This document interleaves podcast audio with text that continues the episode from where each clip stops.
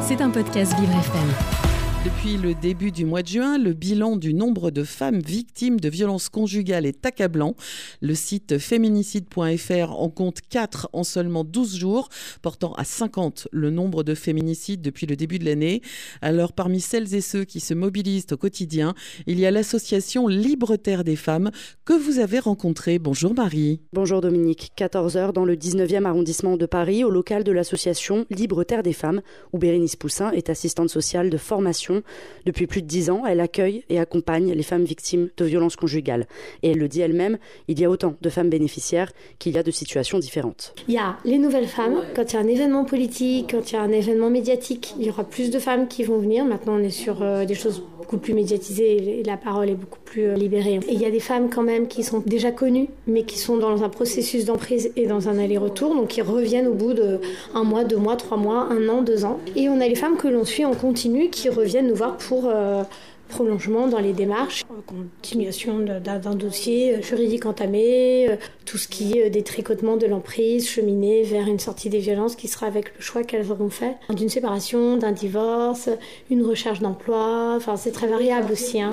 Cela fait 17 ans que l'association met tout en œuvre pour conscientiser sur la question des féminicides et réclame une augmentation du budget de l'État dédié à la prise en charge de ces violences, mais aussi des tribunaux spécialisés.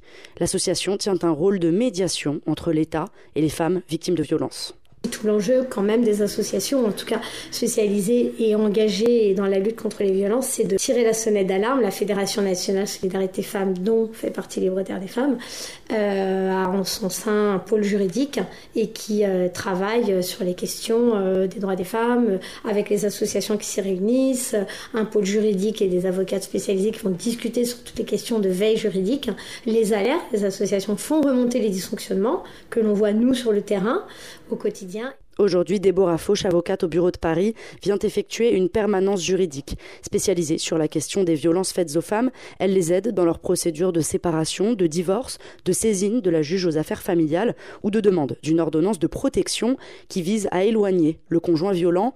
Déborah vient en moyenne deux fois par mois et à chaque fois, le constat est le même il y a un vrai sujet sur euh, qu'est-ce que la violence réellement. Et euh, il y a, je pense, un vrai travail d'éducation vis-à-vis des femmes sur ce que recouvre le mot violence. Quand on me dit t'es qu'une merde, c'est une violence. Non seulement il y a un problème de définition, et après, au niveau justement des UMJ, euh, il y a un problème de traitement de la violence, de voir à quel point ça a un impact sur ces femmes. Moi, j'ai eu un dossier récemment où c'était 10 ans euh, d'insultes, de rabaissement, de dénigrement, d'injonction à, être belle, à être, à être, la, meilleure des femmes, la plus sexy. La femme a eu deux jours d'ITT. Le psychiatre a estimé qu'il y avait seulement deux jours d'ITT. La plupart des gens euh, considèrent que s'il n'y a pas de, de, de coups portés, c'est pas vraiment de la violence. Alors les violences sexuelles, même chose. Dans le cadre d'une relation de couple, d'un mariage, beaucoup de femmes considèrent qu'elles doivent avoir des relations sexuelles avec leur conjoint. C'est ce qu'on leur apprend. De son côté, Bérénice constate une faiblesse du côté des unités médico-judiciaires. Pour évaluer le retentissement des violences psychologiques sur les femmes victimes de violences, les délais sont extrêmement longs. Il faut parfois attendre jusqu'à six mois. Mais au-delà des délais à rallonge, la dénonciation d'un manque de formation dans les commissariats persiste. Il peut y avoir encore, c'est un peu de trop en Ile-de-France, des, des, plaintes qui sont pas du tout adaptées. Pas plus tard qu'avant-hier euh, pour viol, euh, des policiers pas du tout visiblement formés à cette prise de et des victimes euh, très mal accompagnées et que l'on met en danger en fait. On a le reçu au commissariat, une plainte qui n'est pas prise en bonne et due forme, pas toujours un interprète adapté euh, et, euh, et pas de réponse pénale. Sur la question des violences sexuelles, on a encore un chemin énorme à parcourir. Alors avec l'organisation de permanences juridiques, d'ateliers d'ostéopathie, de groupes de parole, d'ateliers d'insertion professionnelle, mais surtout d'un soutien psychologique constant, Libre Terre des Femmes lutte pour que la domination masculine cesse d'être la réalité pour des millions de femmes dans le monde. Libre Terre des Femmes utilise et continuera d'utiliser tous les moyens légaux pour que la parole des femmes soit entendue et soit prise en compte. C'était un podcast Vivre FM. Si vous avez apprécié ce programme, n'hésitez pas à vous abonner.